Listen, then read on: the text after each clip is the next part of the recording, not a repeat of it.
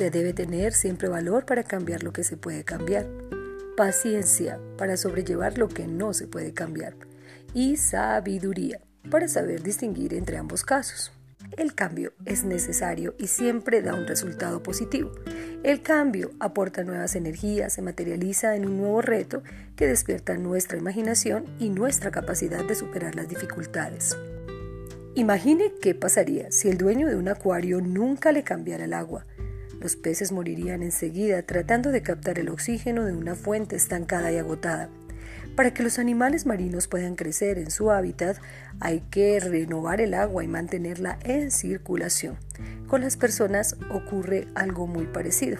En cambio, la gran mayoría están estancadas. Existe mucha resistencia al cambio, que fuerza a crecer y evolucionar, a volverse más flexible, resistente y seguro. Para ello es importante superar el temor a lo desconocido y animarse a cambiar lo que se necesita para hacer diferente a algo en nuestra vida y de esta manera se fluya libre y creativamente. El marco de nuestra realidad puede cambiar. Podemos elegir lo que queremos mirar, responder, escuchar, percibir. Hay muchas cosas negativas que nos rodean, pero no tenemos por qué involucrarnos directamente en ellas. No olvidemos que los inputs negativos que no seamos capaces de canalizar actuarán en detrimento de nuestra felicidad. Podemos darnos cuenta de lo maravillosa que es nuestra vida cambiando el enfoque, el modo de enmarcar la realidad. Piense en este momento en una situación de su vida que le parezca difícil o deprimente. Permita que la mente creativa la fotografíe. Ahora piense en cómo es el marco en el que encuadra esta situación.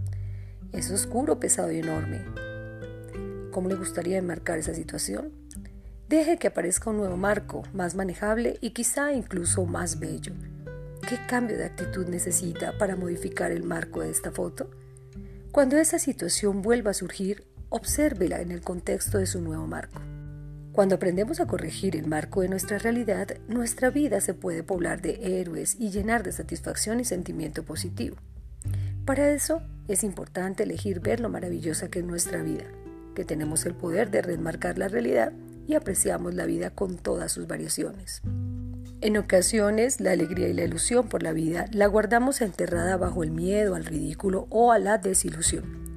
Controlar estrechamente cada una de estas expectativas y emociones solo puede llevarnos a un profundo desequilibrio interno entre lo que deseamos alcanzar y lo que aparentamos desear.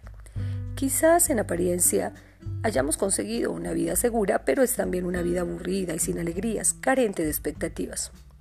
Por eso es necesario quitarle el polvo a la alegría, sacarla a la luz y esforzarse para que el humor y la excitación regresen a nuestra vida. Aunque hayamos olvidado temporalmente que la vida puede ser, en no pocas ocasiones, coordinadamente divertida, podemos elegir acordarnos de tomarlo todo menos en serio y aligerar nuestra carga con risas. El humor y el entusiasmo son naturales. Si no lo experimentamos es porque hemos enterrado nuestro impulso natural de jugar. De nosotros mismos depende renovar nuestra alegría. Nosotros tenemos los medios para recuperarla y sacarle al máximo provecho. ¿Le encanta su vida? ¿Tiene gran sentido del humor? ¿Le encanta reír y entusiasmarse? Del mismo modo que el agua corriente permite que un lago permanezca fresco y claro, nuestro movimiento puede transformar estancamientos emocionales en los que nos hallemos inmersos. El movimiento nos brinda la oportunidad de sentir la emoción más intensamente. Físicamente, el movimiento facilita la circulación y ayuda al cuerpo a procesar los nutrientes que necesita. Mentalmente, pone el cuerpo en acción, deshace las telarañas y nos da mayor agudeza. Si nos sentimos mejor físicamente y tenemos más agudeza mental, es decir, progresamos por dentro y por fuera y así nuestras emociones serán mucho más armoniosas.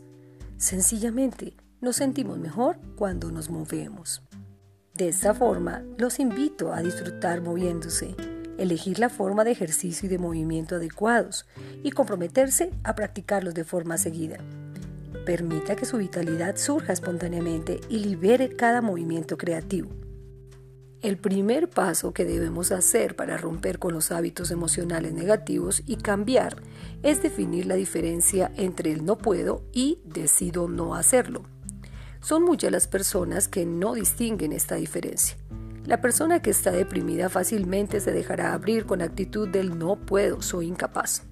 Se sienten impotentes, rechazados incluso por el sistema social absorbente y exigente e incomprendidos. Suplican compasión. Todo ello no hace más que agravar el concepto interno de inferioridad. La persona que se comporta deliberadamente según la etiqueta patológica que ha decidido adquirir decide que son rechazados, pesimistas, histéricos y actúan en consecuencia.